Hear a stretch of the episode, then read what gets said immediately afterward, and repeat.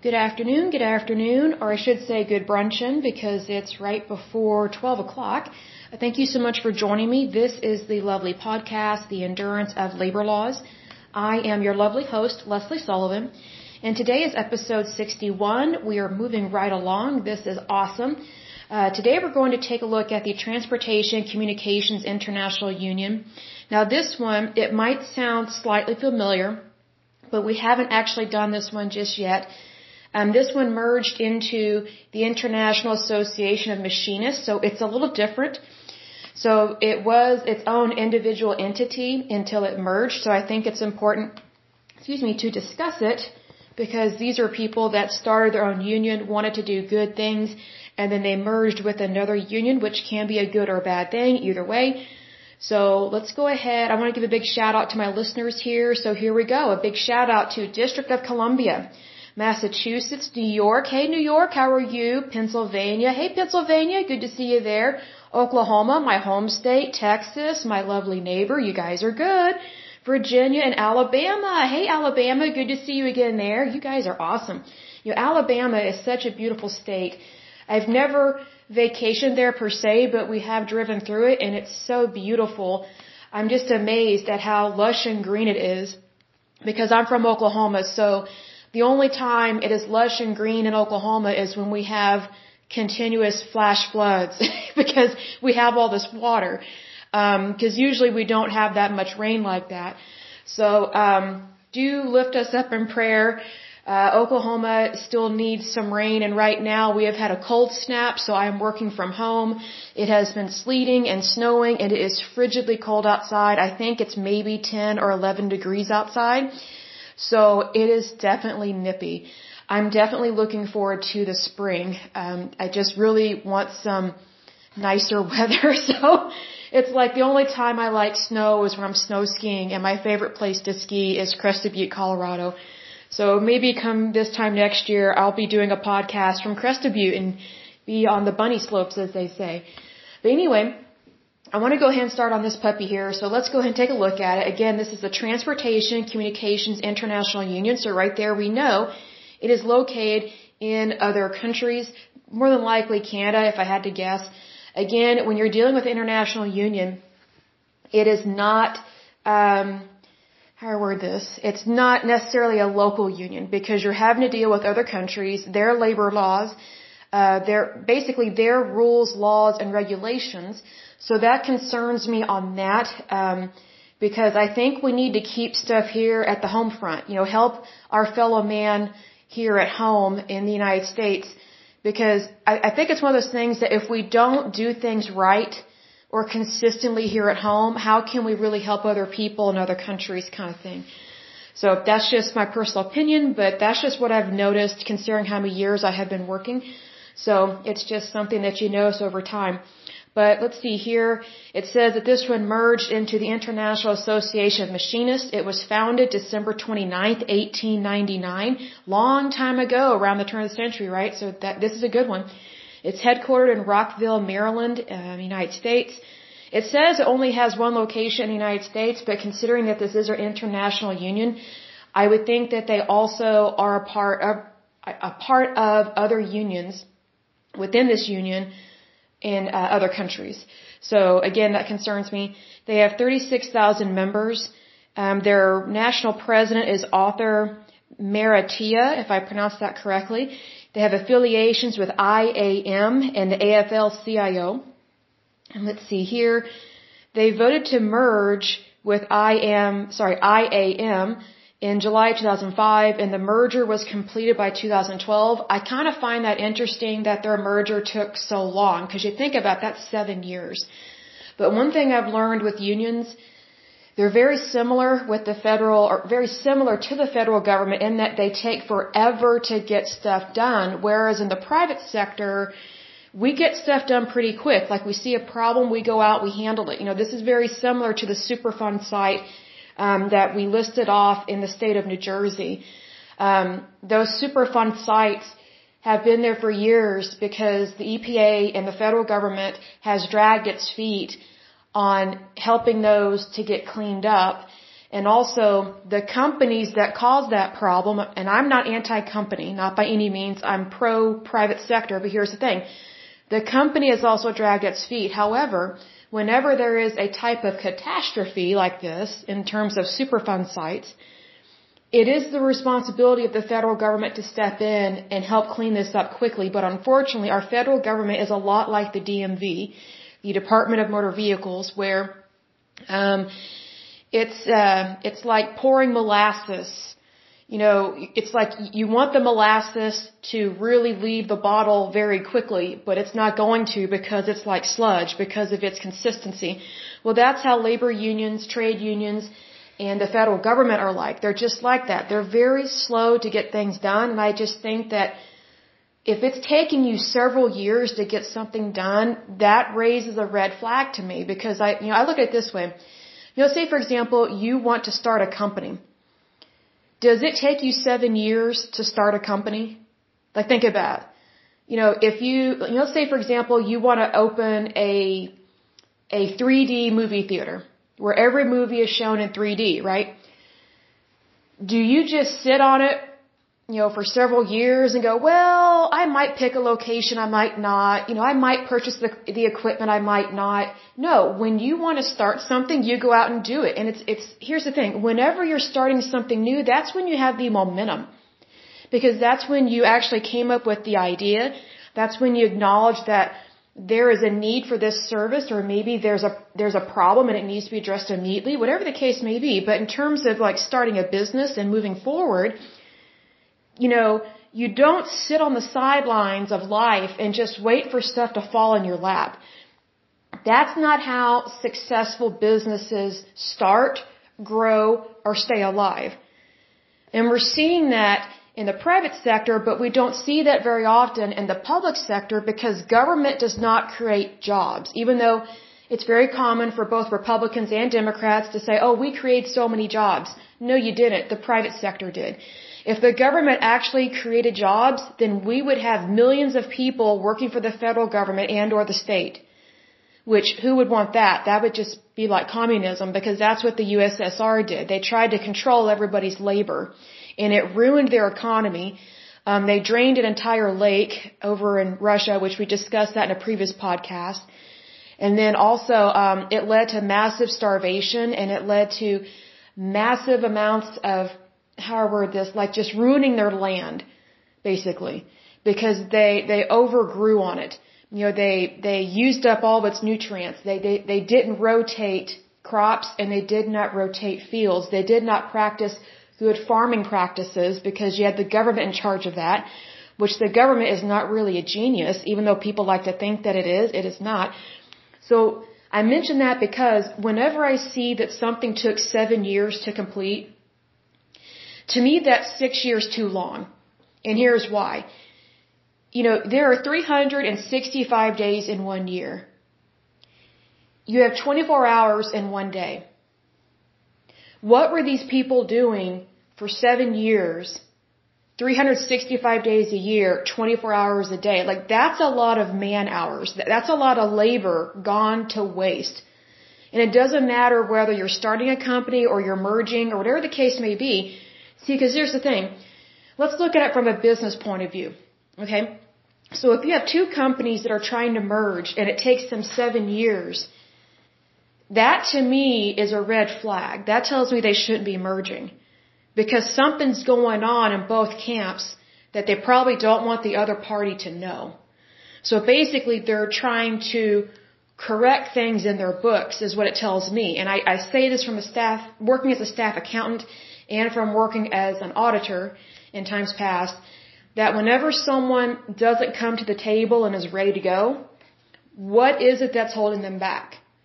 Do they not have the funds? Are they going through a, a, a financial audit? Or whether it's from the IRS or not, I don't care. I would want to know if they're going through an audit or not, even if it has nothing to do with the IRS you know, the word audit doesn't mean anything bad to me because I'm used to working for people in, in an industry where you're supposed to have an audit every year. You're supposed to have an internal and an external audit.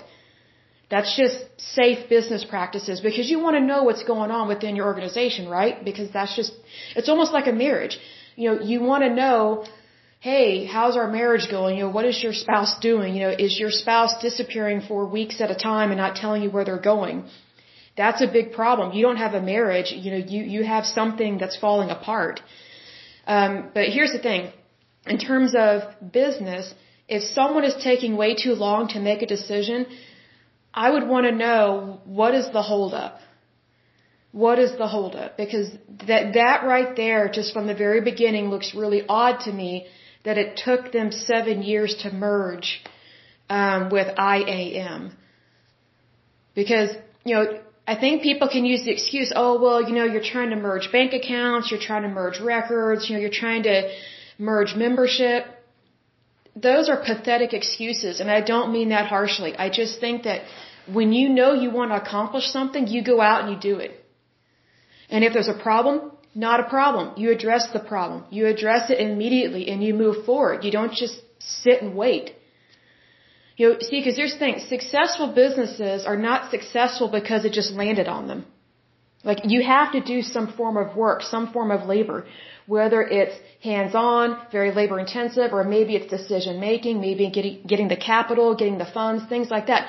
All of that requires human action and human interaction. So when I see that something took seven years to come to pass, I'm like, what are we waiting on? Uh, for it to rain in the desert? I mean, really, that's what it tells me. It shouldn't take that long to merge two entities. I would give it a year, maybe a year and a half, two years max. Because here's the thing, if you're hiring professional people to help you conduct this merger, then it really shouldn't take you long at all. You just bring everything together and you do everything in a, in a legal, ethical, professional manner.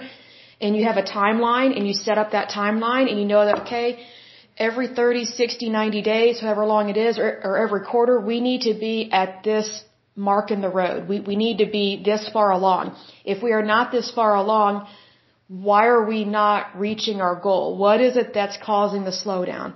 And I would address that. And if it's you don't have enough people to help you, then you hire more people to help you. If you have too many people getting in the way, then you either reassign their labor, you reassign their job, you reassign them job responsibilities, or you fire them. That's what you do. Sounds harsh, but if you're looking at it from a business point of view, then you're going to look at it as we cannot afford to waste our time. However, when it comes to the federal government and labor unions, they waste time all the time. But yet, they claim to care about people, they claim to be inclusive, and they claim to care about people's wages when in fact they do not, especially labor unions. Now, the federal government, I know the federal government cares about people's wages. I know, I know what they do because we have the Department of Labor, we have all these different rules, laws, and regulations to protect the worker. So, I know that they do care. It's just I wish that they would be more productive I wish that they would do things more quickly, like for example, process unemployment claims, things like that, or helping people get on Medicare and Medicaid if and when they need it. I think they drag their feet on stuff, and also whenever they deny someone disability, I think that's very shameful. I think that, you know, this is a side note. I think that when you deny someone disability because you don't think it's bad enough yet, I just think, well, gee, how bad does someone's life have to get before they're offered a helping hand? And I, I'm a I'm a Republican saying that. Like, I think disability can and, and should be used. I think it should be used to help people, how word this, get back their life that was taken away due to an illness. Does that make sense? Like, I think that sometimes we view disability as permanent. Disabilities are not permanent. You know, the biggest battle is in our mind. I think, and once we conquer that battle, and that is a daily battle, believe me, I, I, I feel the pains of that too. And I'm not on disability and I'm not disabled, but you really have to control your mind. You have to really be careful what you think, what you say, what you meditate on, what you allow to ruminate on, which we shouldn't be ruminating over anything. But my point is this. I think where the federal government has failed in terms of labor, big time, is when it turns down people that need to be on disability, even if it's temporary. Because I think whenever someone's applying for disability, they're not sure what to do. I think the majority of people that apply for disability, they have a legitimate case and they have a legitimate, I don't want to say cause, but they have, because a cause refers to some, refers to something else, but they have a legitimate reason is what I'm trying to say. And so the way that I would handle disability claims is if if it is a disability, whether it's temporary or permanent, just automatically get them on disability and then work with them to one day come off of disability but have a really good job. See, because there's a thing, disability pays peanuts. It does not pay what it should pay to help people be able to uh, afford an apartment or, you know, a house or just, you know, have access to food, water, and shelter at all times. Unfortunately, whenever people sign up for these social welfare programs, it's I think the programs they're they're just not the funds are not administered in a good productive way and because of that there's waste and fraud especially within the government. And what I mean by that is that when you have these bureaucracies that kind of take over stuff and they just suck it dry of its money then claim that they need more money and so then they pull at your heartstrings and say, "Hey, well don't you want to help the paralyzed? Don't you want to help cancer patients?" Like they use the most extreme, right? to try and grab your heartstrings and say, oh, well, maybe we should vote, you know, for higher taxes. Maybe we should vote for this bond. I say no. Do not vote yes for those things. You need to vote no on it because if the government can't currently balance its books right now with the money it already has, why would you give them more money to mismanage the funds? That's the thing. You know, our population is not exploding. Like, it's not. Like, does it increase every year? Yes, but also decreases because people do pass away, right? So, they're, they're basically claiming they need more money to help more people, but we don't have a large amount of people being born every year. That's just not how it is in the United States. Like, we're, we're pretty stable in terms of our population. Um, the biggest population growth, um, or boom was the baby boomers. I mean, we had not have, we haven't had that kind of explosion in terms of, um, a population growth since then. So for the federal government or any government, whether it's state or federal, to say, oh, well, we've got more and more people, actually we don't. More and more people are not having as many kids as baby boomers' parents. They're just not. People are barely having one or two kids. And for those that, you know, maybe are younger and don't know about this, but, you know, when the baby boomers were born, this was back, this would be in the 40s and 50s, I think is the, um, the, the decades that this applied to, and that's just a generalization, but um, you know, basically, you know, my parents are baby boomers, so their parents, you know, they were my grandparents. You know, it was very common for their generation to give birth to probably anywhere from five to eight kids per family, and not even be Catholic. You know what I mean? Because typically people think, oh, a lot of kids, Catholic family. That's not always the case. Because the majority of the population of the United States is not Catholic, so we can't make that assumption there. But my point is this. Numbers do matter. Because numbers don't lie, right? So, whenever you have an entity that says, oh, we've got to take, take care of more and more people, I'm like, where are you getting these people? Because the baby boomers, they, they typically have two to three kids, if that. And then now, my generation, which I guess is technically the millennials. Um, I think that's what it is. I get confused on what is considered a millennial, but um, because millennials can also include people in their 20s, and I'm 38. But here's the thing: you know, people my age and younger, they're not having a lot of kids. They maybe have one or two. Like it's rare for someone my age and younger to have like four or five kids. Like I only I can only think of one or two couples that has like six or seven kids. That's it. Everybody else either is not having children or they have one or two, and that's it. So we're actually having a population decrease, not an increase.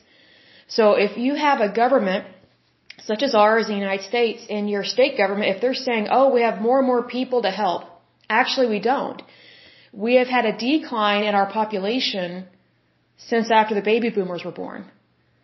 Because if you think about it, this is a side note, the baby boomers, um, their generation really helped to get Roe v. Wade passed, which is abortion.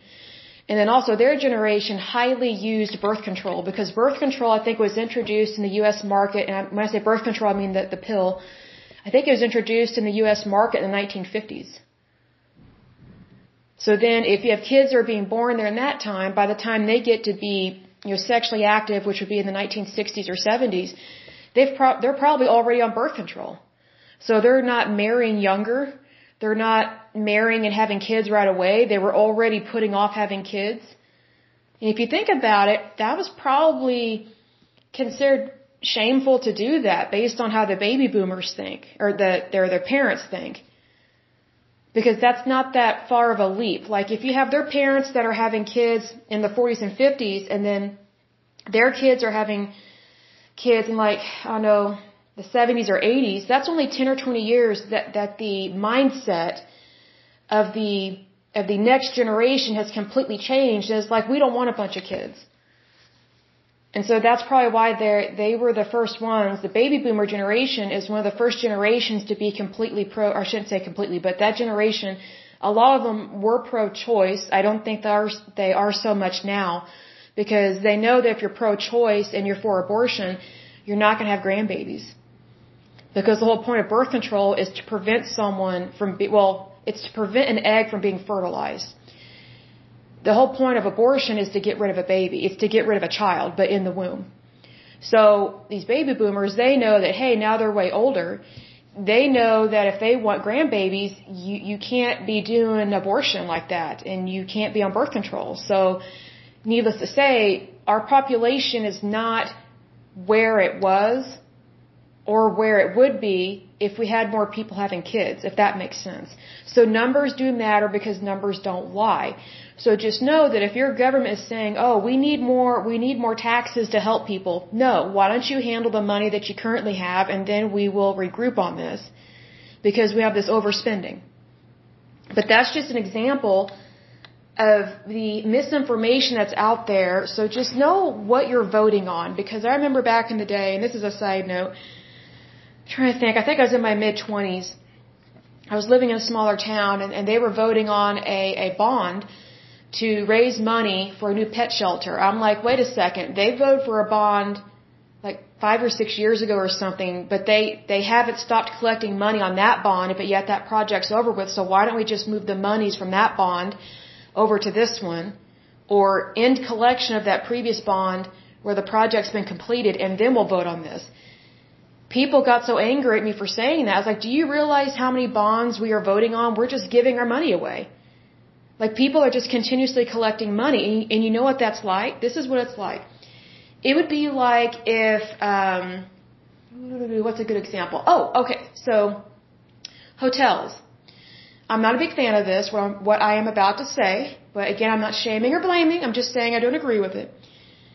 There are hotels in the United States that if they want to have a hotel in your city, probably not a town, but in your city, it's like a fancy hotel or something, they will request tax dollars, your tax dollars from the city to help them build their fancy schmancy hotel. And I love fancy schmancy hotels. I love nice hotels. But I don't think my tax dollars should be used to pay for a real estate company's desire to have a hotel when I'm not even staying there. I don't live there.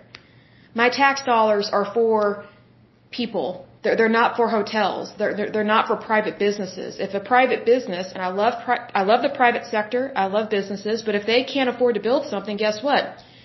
You can't afford to build something, but they act like a spoiled, rotten little kid in aisle seven at Toys R Us. And so these hotels, and one of them is the Omni Hotel. They built a hotel, and they've built hotels all throughout the United States. Amazing hotel, great service, they're awesome, but their flaw, and this is a pretty big flaw, when they want to build a hotel, they want the city to help pay for their, their hotel, to help build it. And that means our tax dollars go towards that. Well, here's the thing. In regards to like a, a bond that you vote on in your town, let's say, for example, the Omni Hotel comes into your city and gets tax dollars, your tax dollars, to help pay for their hotel for it to be built, right? Okay. Well, if it's operating like a bond, which it does not, because that would be illegal for it to do this. But um, if the hotel and their and them receiving your tax dollars were to operate in the same way that a bond that you vote on in your town, it would mean that the hotel, even after they are done building the hotel, they continue to receive tax dollars continuously. Whereas the hotel has been finished, it's up and running, it's on its own, it's creating revenue, it has money, it's it's You know, it has a profit, it employs people, it's not still under construction, it's completely built. So the tax dollars that are going towards the hotel, it stops, it ceases once that hotel is finished.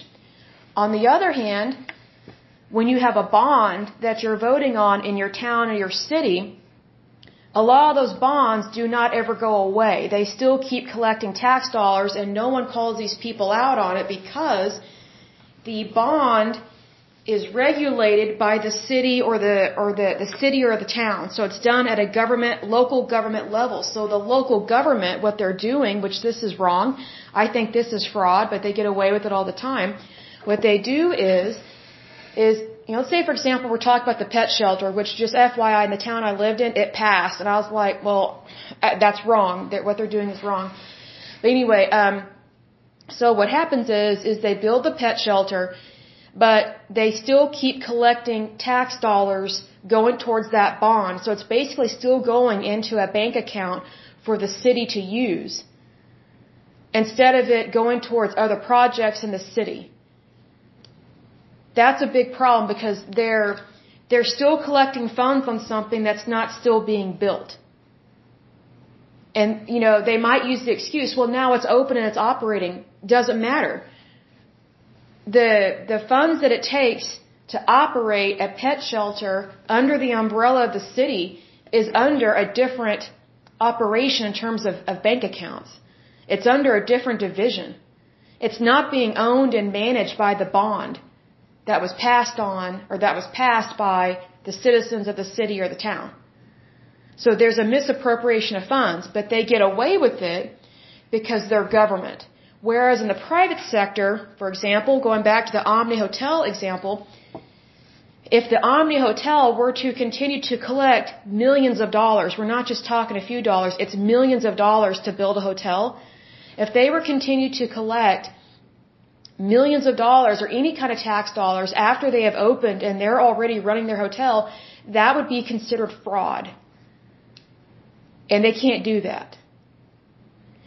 However, these local bonds, that's why I always vote no on them because I'm like, what other bonds do we have out there that are still collecting money, but yet the project's been completed? So where is that money going? Who's spending it? And is that money being privately used? And what I mean by privately used is sometimes these accounts, it's almost used like a slush fund for public officials. That's the problem with these bonds that are voted on in your towns and your cities. You need to be careful what you vote on with that. Because what I think should be done, and this is just my personal opinion, but what I think should be done is there should be a list of all the bonds that have ever been voted on. And if, and if they were passed, if they were voted yes, I want to know how much money went towards that bond. Did the money go towards the project that they claim it went towards? And are they still collecting money on something that they should not be collecting money on? You know, say, for example, there there's a an abandoned warehouse or something in your neighborhood, and the city owns it. And it's like, well, we're going to tear it down or sell the property, but it never gets done. Well, the reason why they never really work on it is because you have all this misappropriation of funds, and no one's putting funds where it's supposed to go towards. They just keep all these bonds up and going all the time and they become personal slush funds for your local government. But they claim that it's for the citizens when it's not. They're taking money from the citizens, yes, via tax dollars that we pay. It's usually on sales tax. So just know that if ever someone's trying to convince you to raise your, your taxes, whether it's federal, state, or sales, vote no. Because there's really no need to raise them. If anything, they're already too high in almost every state. And that is a big problem because we have all these tax dollars that actually should not be paid.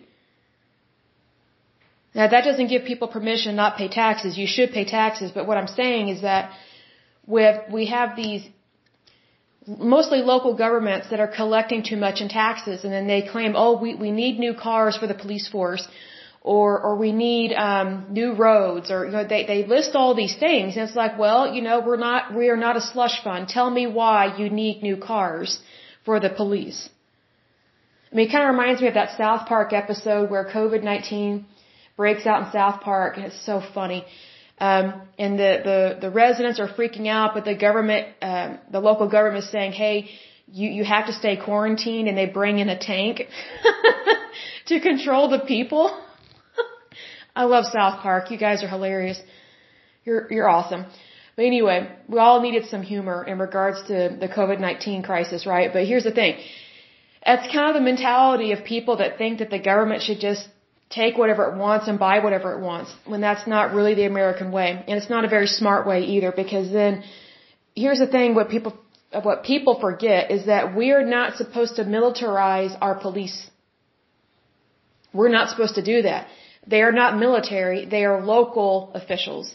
They are local police force. They are not national.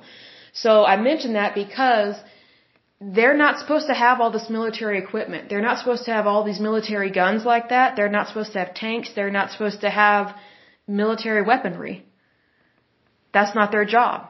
Because they're not fighting in a war. They're not fighting in a battle. So, being, being that they're not supposed to have that equipment, we really should not be voting on bonds to militarize our police force via them purchasing all this stuff that they want from like a slush fund. It's a problem. It is a big problem. So just know what you're voting on. I just mentioned that. Side note, but just FYI, I just felt like I needed to, to mention that because you're, you're talking about tax dollars and voting. You know, your vote is very important. It's very important. So don't throw your vote away on people that are just using you for your money. Don't ever do that because they will never love you or respect you. When, let me let me say this. A lot of bonds that we vote on are founded in greed. There is so much greed within local governments. You'd be surprised. And what I mean by local governments is like your town, your city, your county.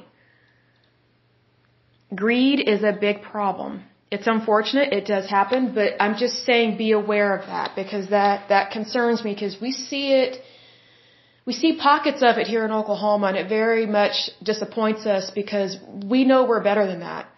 We know as a, as a people we're better than that. We know as a state we are better than that, and we know as a country we are better than that. You know, and we need to be good stewards of our money. Just like we need to be good stewards of the environment, we need to be good stewards of our money as well. It's very important. But anyway, uh, let's get back to this topic here. So again, the Transportation Communications International Union, also known as TCU, is the successor to the union formerly known as the Brotherhood of Railway Clerks. Oh, that's awesome. No wonder this sounds familiar. And includes within it many other organizations, including the Brotherhood of Railway Carmen of American, or Carmen of America, and the Brotherhood of Sleeping Car Porters that have merged with it since 1969. Now here's another thing you might want to remember it's not always a bad thing to merge, especially in the case of this one here, because not as many people take railroads.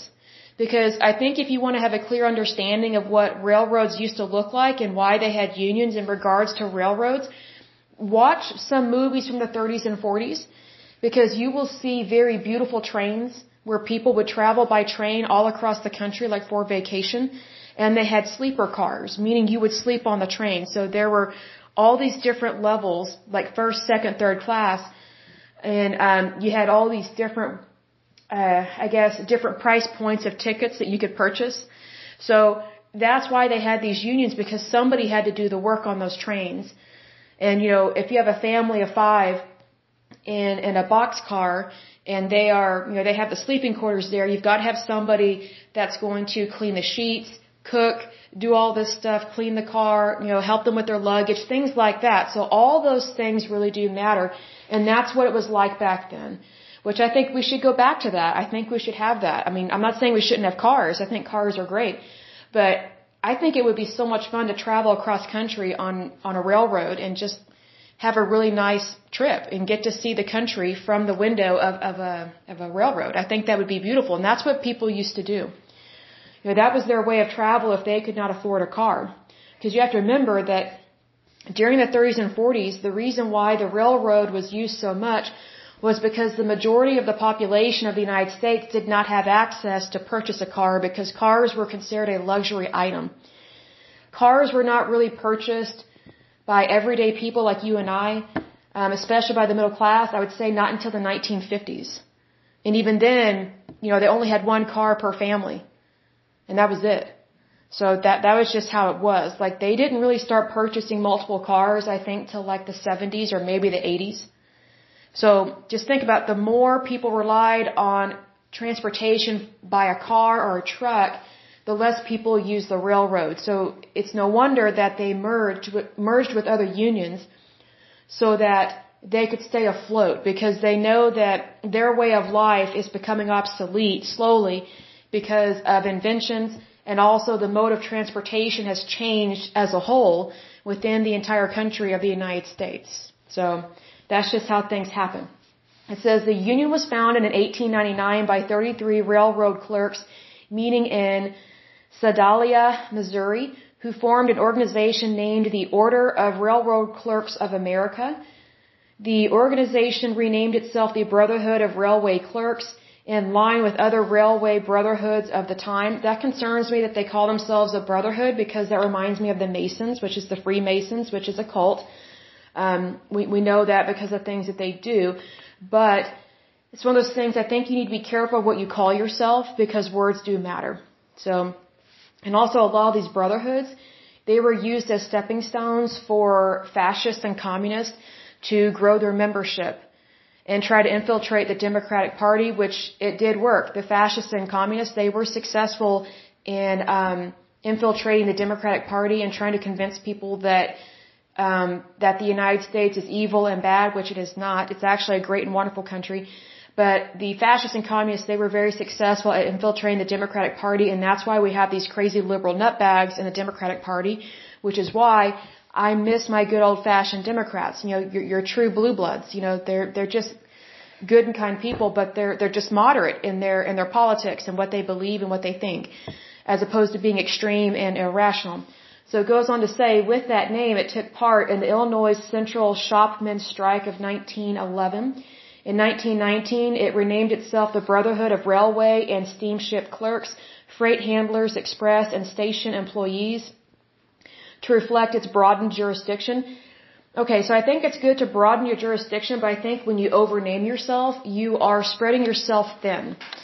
I think that's, um, I think that's unfortunate to do that. But, you know, it's a stepping stone, I guess, in the right direction in terms of getting recruits and getting membership. But it's kind of one of those things like, it reminds me of like a worker that they start out doing accounts payable, receivable, and then their employer goes, oh, well, why don't you answer the phones as well? Okay. Oh, well, why don't you file taxes as well?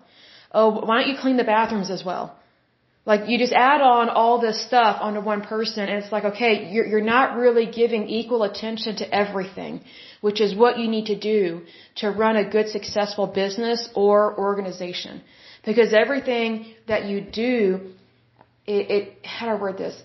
your labor matters is what I'm trying to say. And I think sometimes when you get, when you combine too many things, you lose your focus and then nobody really accomplishes much of anything.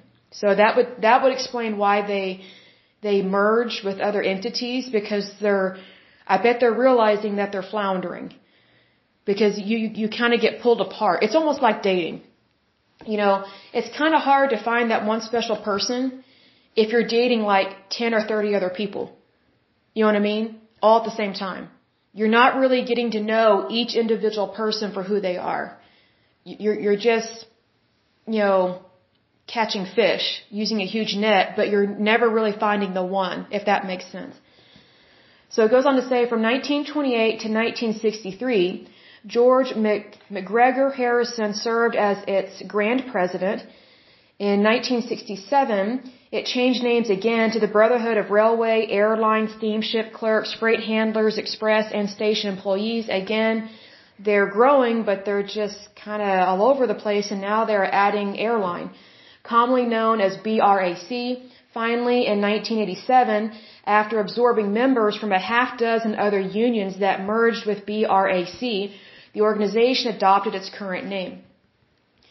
It says here, the Order of Railroad Telegraphers was founded in June 1886 at Cedar Rapids, Cedar Rapids, Iowa. In 1965, the ORT changed its name to the Transportation Communications Employees Union. It merged with BRAC in 1969.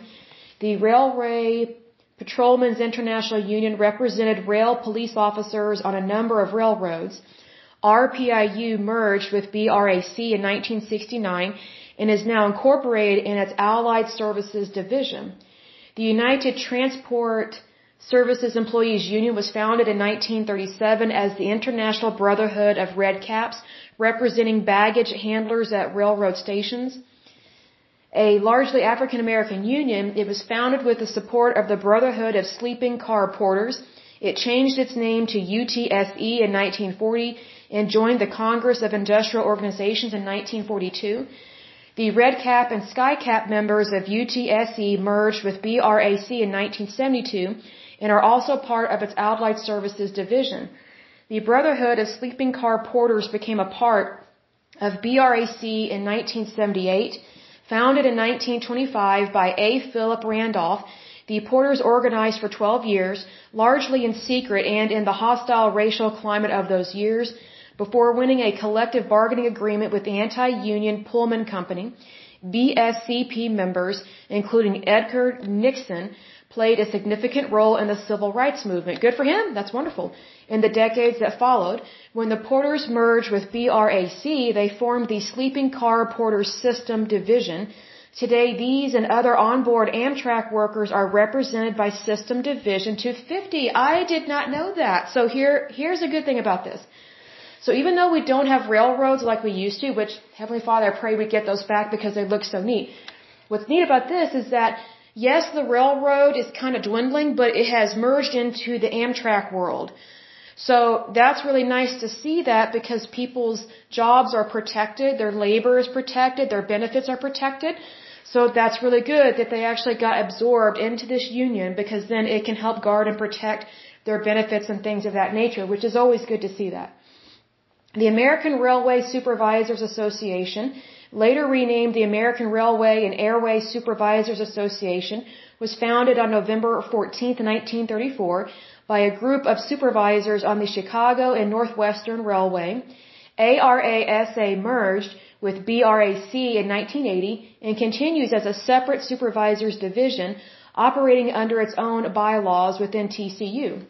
The Western Railway Supervisors Association was founded by a group of Southern Pacific yardmasters who originally organized in 1938, then after joining and splitting from several other yards masters unions, merged with BRAC in 1983. Its members now constitute System Board 555 and like other groups within the union operate under their own bylaws. Now it talks a little bit about the history of the Brotherhood of Railway Carmen. The Brotherhood of Railway Carmen was founded on September 9th, ni- or sorry, 1890 in Topeka, Kansas. We hardly ever hear about Kansas. it's almost like a forgotten state, but God bless you, Kansas. You're wonderful. It says here by railroad employees engaged in the repair and inspection of railroad cars. In the years after merging with TCU, the Brotherhood remained active in the realm of organized rail labor their main achievement during this era was the amendment of the Railway Retirement Act of 1937. That's awesome. Which was signed by President Roosevelt and established a railroad retirement system. That's good. Separate from the Social Security program. See, that tells me right there they know the Social Security program is not good enough and it's not running well. So even back then in 1937, they are already acknowledging that Social Security is not really what it could be or needs to be in order to help people with retirement. So they probably should have scrapped Social Security and just let the private sector more or less handle this because people that retire from the private sector do way better than entities like this. This act provided an increase in wage of 5 cents an hour and restored pay rates on Canadian railroads among other favorable changes. The union has merged with other railway unions several times. The Brotherhood of Railway Carmen is a division of the Transportation Communications Union. In 1986, the Brotherhood of Railway Carmen voted to merge with the TCU, and members of this craft in the present day are considered a part of the TCU's Carmen division, which operates by its own bylaws. The most recent merger occurred on January 1st, 2012, in which the TCU merged with the International Association of Machinists after a TCU member vote in July 2005. So again, that is way too long to complete a merger. I mean, my goodness, Wall Street can handle that in like a month. So maybe they need to take a leaf out of their book and figure out how to merge more quickly. The official site of the TCU claims that it all began when seven carmen met at a standing coach at a shop track in Cedar Rapids, Iowa on October 27, 1888 to form the first lodge in the Brotherhood. The Carmen had grown weary of working seven days a week. I don't blame them. Tw 12 hours per day. That's a lot. For 10 cents per hour with no benefits and no representation. The early name of the organization was called the Brotherhood of Railway Car Repairers of, of North America. The first annual convention of the Brotherhood was held in Topeka, Kansas on September 9, 1890. This is where the delegates first drafted its first declaration of principles of the Brotherhood and declared that the intent and purpose of the Union was to promote friendship, unity, and true brotherly love among its members. That's wonderful to see that. I just don't like how unions, um, how horrible they can be to people that are not in unions. They, they purposely create rifts and that's what I don't like about that. Their goal is good, it's how they administer that goal to outsiders that becomes the problem. At this same convention, the delegates elected William H. Ronemus as Grand Chief Carman, General President, W.S. Misheimer as Vice Grand Chief Carman, as well as the first Grand Executive Board. The Brotherhood of Railway Carmen's objects in the 1930s included, um, or sorry, objects, not objects, I was thinking they were going to object to something, is what I was thinking. But things they wanted to accomplish, I guess, is to advance the moral, material, and industrial well-being of its members and to secure for our members a just rumination, no, whatever that word is, in exchange for their labor, to shorten the hours of labor as economic development and progress with warrant, eight hours per day is the workday desired, and 44 hours per week in order that our members may have more opportunities for intellectual development, social enjoyment, and industrial education. I agree with that. I think you should have a life outside of work because your life outside of work is more important than your life at work. Because if you don't really feel fulfilled outside of work, then you're just looking at it as, man, all I have is my job. What else do I have? A job doesn't completely fill your soul is what I'm trying to say. In 2013, the Brotherhood Division continues to advocate for similar changes. Uh, in the bylaws of the division, Section 6 of the preamble states, We unite to shorten the hours of labor as economic developments and progress will warrant. Six hours per day is the workday desired and five days per week, 30 hours annual vacation in order that our members may have opportunities for intellectual development, social enjoyment, and industrial education. Now here's the thing. I disagree with some of this because they're not even working eight hours a day, which eight hours a day is the typical work day. But yet they want 30 days of annual vacation. That's kind of excessive if you're not even working a full work week. I see that, that's kind of that tick for tack. You know, they toot their horn as the victim, but yet they, they want too much. It's almost like Greece, which, which we have talked about in a previous episode where Greece has been a floundering economy for years because um, they basically want to work part-time jobs but get paid full-time benefits. Well, if you're only working part-time, then you're then you're not making the company or the government or your country enough money to pay you full-time. So that's why they are in chronic debt. And it's Greece, Spain, Belgium, and Portugal, I think, that are draining the EU of their monies, and they are ruining the euro. So they are they are causing inflation and they are perpetuating uh, inflation over there. They have been for some time, but no one likes to call them out on it because it's like how dare you say that about the EU or, or Europe? And it's like no, we're talking about the individual countries here. Because whoever you do business with is literally who you do business with. So if you're doing business with someone, you need to know what their books are like. Are they on the up and up? In Greece, the only way that Greece has been staying afloat at all is because of tourism. If they didn't have tourism, uh, they would be completely bankrupt and they would have um, basically no economy at all. So, you know, good for them. They have tourism and hospitality industries over there. But I think that they are totally shooting themselves in the foot by overpaying themselves, which is typically what they do and what unions do. So you need to be careful who you get your advice from. Like if you're going to get advice from someone that lives in Greece and thinks everything's great, but yet they don't even work a full work week, then you know, that's not someone you should be taking advice from at all. It says here, brotherhood groups in the United States have been prominent and widespread throughout the history of labor organizations. That's true. Other important, other important societies include the Brotherhood of Locomotive Firemen the Brotherhood of Railroad Trainmen, the Brotherhood of Railroad Trackmen, the Switchmen's Union of North America, and the Order of Railroad Telegraphers. These brotherhoods have similar goals, I was going to say objects, which are, are partly social and educational. Their chief aim is the improvement of the industrial status of their members and the promotion of their economic interests as employees. Now that, now that latter part is, I totally um, I don't necessarily agree with it, but I can totally see where they're coming from on that because it's like they, they put their wages above everybody else's. Well, here's the thing. Everybody has an economic interest. It doesn't matter whether you are in a union or not. We all should have and do have the opportunity to have an economic interest in ourselves, in our bank account, in our labor, in our town, in our city, in our state, and in our country. But unfortunately, when you get labor unions involved, they pick favorites. We don't have favorites in the United States. Even though some people might say, oh, Lesley, yes, we do. No, we don't. And if we do, that's someone just uh, having some crazy wishing there. Because here's the thing. If we truly believe that there, that there is no favoritism, then we shouldn't be acting like it's okay. See, here's the thing. It's on an individual basis that this stuff happens. It doesn't just drop out of the sky and, oh, we didn't expect this. Here's the thing. It comes down to our behavior and our views. Like, if, if I think I'm better than you, and that I deserve to get paid 150,000 while you only get paid 40,000, if I think I'm better than you and that, you know, it's okay for people to play favoritism to me, but not to you, that's inequality. But it starts with the individual. It's, in this particular example, it starts with me. Like I'm, I'm allowing favoritism to rule my train of thought.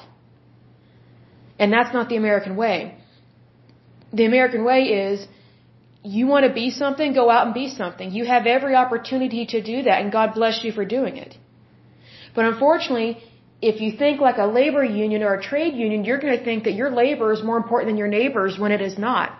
Your neighbor is not less of a person than you. They're not less important than you just because they're not in a union. But unfortunately, we see that time and time again where there is favoritism and nepotism within these labor unions, and that is a big problem. Because it's basically trying to decide for someone else whether or not they should be successful or not. And guess what? That's what communists do. That's what fascists do. And that's what happened in the Soviet Union, in the USSR. It was the government that decided what job you did, how much you got paid, and whether or not you should or should not be successful. Like if you were in the USSR, let's say you're working at a bank. Well, obviously the government the government would have put you there. And the government would be the one who's paying your check even though you work for a bank because they they they took over banks and things like that. Here's the thing, let's say you think that you deserve a raise. Well, do you really think a communist government is going to give you a raise when they hate and steal from rich people? They don't want you to do better, they want you to do worse. And the way that they convince you to not ask for more money and to think that you can't or should not ask for more money and that you cannot make more money is they convince you that rich people are bad and poor people are good. So they, they basically want you to think that there should be more poor people because poor people are better than rich people. That is a total lie. There are good and bad people in every economic level. I've met greedy people in the upper class, middle class, and lower class. It's everywhere. It's, it's not just in Wall Street. It's in your town. It's in your cities. It's at your place of work. It's at the grocery store. It's not just in one spot. But what communists do and what fascists do is they convince you that, oh, greed and corruption only exist in this one box. And they want you to believe that's isolated when it is not. That, that's not how the human race works. It's just not. That might be a wake up call for some people, but it's, you're dealing with human behavior. And what, what I look at it is, if someone's trying to convince me that everyone in this particular group is completely bad, I would have to say, you know, what are they trying to convince me of and why? What is their motive?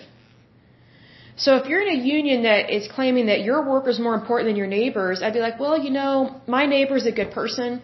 They're raising a family. They they should have access to food, water, and shelter as, as well. And they have a job. They work just as hard, but you know, our labor is equal. Even though we're not paid the same, we don't have the same title, we don't work for the same company, we are equal in our rights.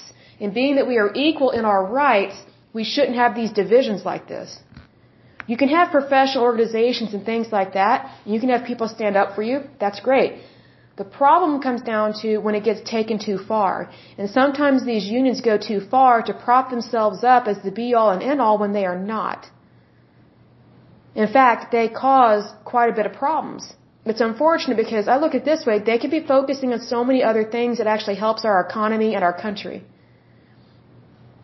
Like I would be more impressed if labor unions would try and help the unemployed get jobs. Like if they would contact um, the Department of Labor and say, "Hey, is there anyone that's collecting unemployment? You know, we have some open positions. Is there anyone that you think, you know, that that we should hire? We we would like to interview them. Or better yet, why not contact the VA and say, "Hey, do you have any veterans that want to get back to work? We will work with them." That's how you care about other people. That's how you view other people with equality and with and with reason and being rational. But a lot of these unions, they don't practice reason. They don't they, they don't practice rational thought processes. If that makes sense, it, it's it's like you're, you're either one of us or against us, and that's I mean that's so tribal.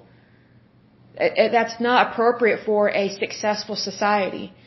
Um, you know, it's kind of like what happened with the, the elections, um, the presidential elections, it's like you either agree with me or I'm not going to be friends with you anymore if you vote for this person. It's like, well, the, friendship should not be based on something as fickle as that. Friendship means more than just an opinion. And it's the same with labor. Like just because someone, you know, say for example, you are in this labor union and your neighbor works at the hospital and and they're not in a union.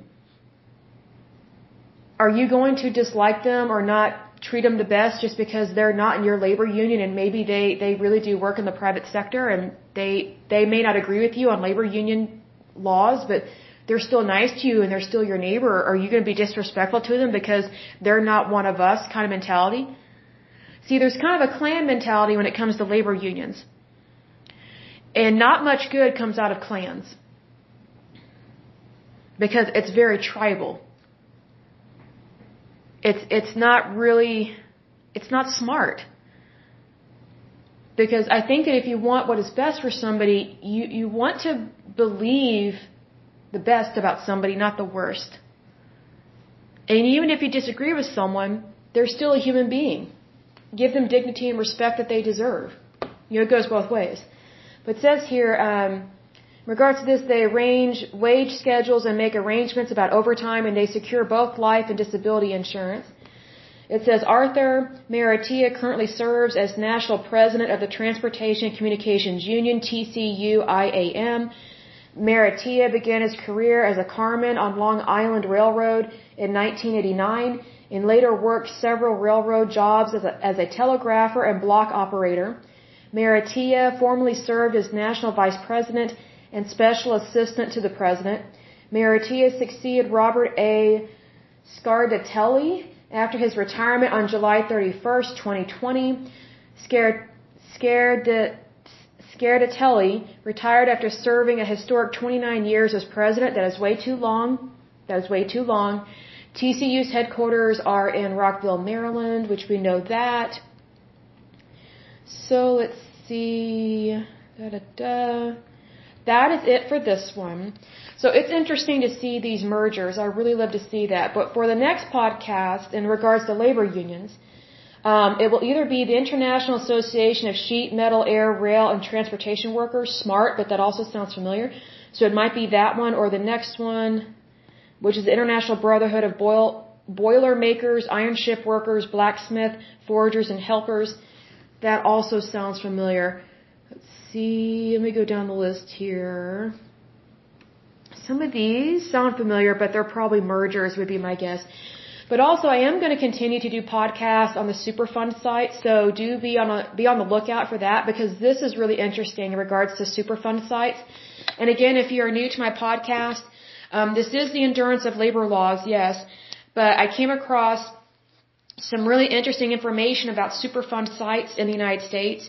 And just in case you're new to this podcast, a Superfund site is an extremely toxic and um, very much hazardous area that the federal government has deemed as not inhabitable and in fact quite dangerous and so it is, is sectioned off and quarantined off for it to be cleaned up. Um, the list that I've been reading from is from the national priorities list, but there's like 1,300 of them on there. However, um, there are 40,000 Superfund sites in the United States, and I did say 40,000. So the ones that are on the MPI list or NPL list, those are ones that are so bad that they had to be put on a list because they need immediate attention. Meaning something escalated in terms of the stage of the hazardousness of the Superfund site. And so the next Superfund site that I'm going to be looking at is in the state of California because this one, it really disappointed me that California has so many Superfund sites. There are 94 of them there in California. That's just as much. It's a little bit less than what they have in New Jersey. The only good thing going for California is that they are such a large state that if someone needs to move away from a Superfund site, they can and they can move to a better and less dangerous area. However, some of their Superfund sites are in very highly populous areas and in very uh, populous counties. So we will go over that as well because again, as I always say, knowledge is power. Be aware and also enjoy your life even though we do go through some things that maybe kind of negative or harsh, there is always a plus side. So in regards to the labor union that we just discussed, the plus side is, is that they obviously care about their people. They obviously care about wages. That's great. Hopefully there's no fraud. In regards to Superfund sites, the good thing that can come out of this is that we can clean up our country. We can make the environment better, and I'm always for that. I'm not for you know, expanding the EPA. I'm not for crazy liberal policies. I think the, the EPA already has enough power, if not too much. I just think it needs to exercise its responsibility and power in a more ethical and productive way because it already has policies and procedures in place to handle these things. They just haven't done it.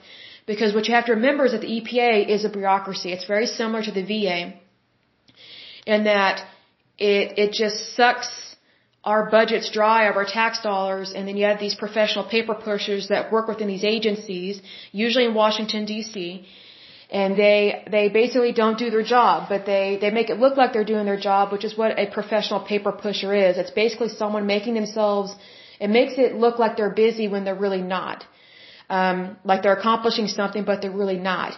And if the federal government and the EPA had actually been accomplishing things in regards to Superfund sites, we would not have 40,000 Superfund sites in the United States. That's really sad. And I just want you to know that even though we do have these issues, our country, we are one of the cleanest countries on the planet. We really are. Like we, we, we do not operate like India or China and that's nothing against them. They're great countries, but if you want to talk about people that are polluting the planet, it is definitely India and China with the factories that they have over there. And that has been brought up at a couple different Senate hearings. Because the United States does business with China and we also do business with India and a lot of their products, sometimes they're contaminated and, and dangerously so. So just know that even though we do have issues here in the United States, even in the beautiful state of California, we still are a good kind people and we still we still care very much about our country and our state and our land and our environment. So we, we are not the major offenders in regards to harming the environment. I would say the two top countries that really contaminate the planet are India and China. So being that, that, how word this, being that is what it is with that, I don't think that we should be entering into any kind of treaty in regards to the environment with other countries because that, I think it's like the Paris Treaty Agreement or whatever That is ridiculous. We need to be focusing on stuff here at home. We need to clean up our act here before we start helping out elsewhere uh, internationally across the globe. Because see, here's the thing: whenever the United States aligns itself with another country, it's almost always about money. It's almost always about greed. Someone else is trying to put their hand in our pie, and that is getting really old. Our tax dollars belong to us. It belongs to the United States. We should not be sending any funds internationally right now. We have a huge deficit in the United States, and we have people, we have citizens here in the United States that need our help and immediate help. We have people on Medicare, Medicaid, Social Security, disability, our veterans, uh, women, infant, children. Um, we have all these all these people that need our help.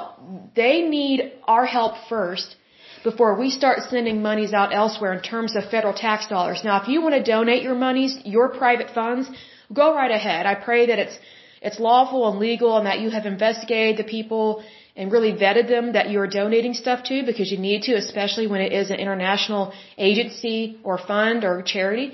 Just do your due diligence just like you would here in the United States. But our tax dollars do not belong to anybody outside the United States.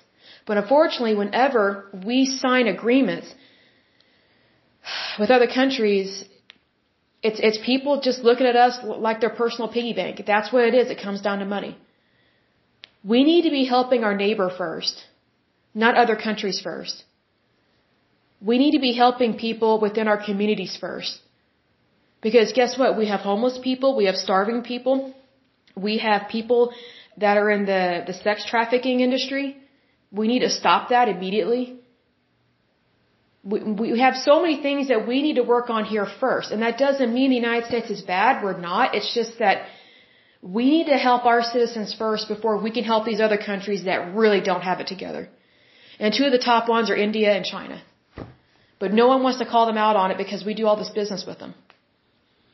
Well, I think we need to be careful who we are doing business with. Just like with these labor unions, we need to be careful who we do business with and who we align ourselves with outside of the United States because it does matter. We need to be careful which dotted line we are signing on and, and what all goes along with that and read the fine print. Because I guarantee you, if people read the fine print of some of these stupid EPA agreements that we make with people in other countries, you'd be like, we're doing what? We're sending how much money to these people? Clean up your own mess. Hashtag clean it up. That's what I say. But anyway, I will go ahead and, excuse me, my voice is getting dry because of the weather here. I will go ahead and end this podcast um, we will go through another labor union and we'll kind of alternate between a labor union and a Superfund site because I do want to touch on both of these because see, here's the thing. Superfund sites affect um, our communities, which can affect our labor. And here's another thing. If we really get a, get a handle on these Superfund sites in the United States, guess what? Not only will we be cleaning up the environment, we will be employing thousands of people and helping them have work. That is great right there. So even though I don't like the fact that we have hazardous material in the United States, I don't like that stuff has happened like this. However, we can clean it up and we can also help people make a living, earn a living, help provide for their families, things like that. Because there are companies out there that specialize in hazardous waste material cleanup. They do specialize in it and some of them are engineers and things of that nature, that's great. We need to employ them, not just as federal employees. I think that would be a mistake. I think we need to hire private sector companies that do this for a living. We need to get a couple bids from these different companies to help get these sites cleaned up as soon as possible. But anyway, I will go ahead and let you go. I pray that you're happy, healthy, and whole, that you have a wonderful day and a wonderful week. Thank you so much. Bye bye.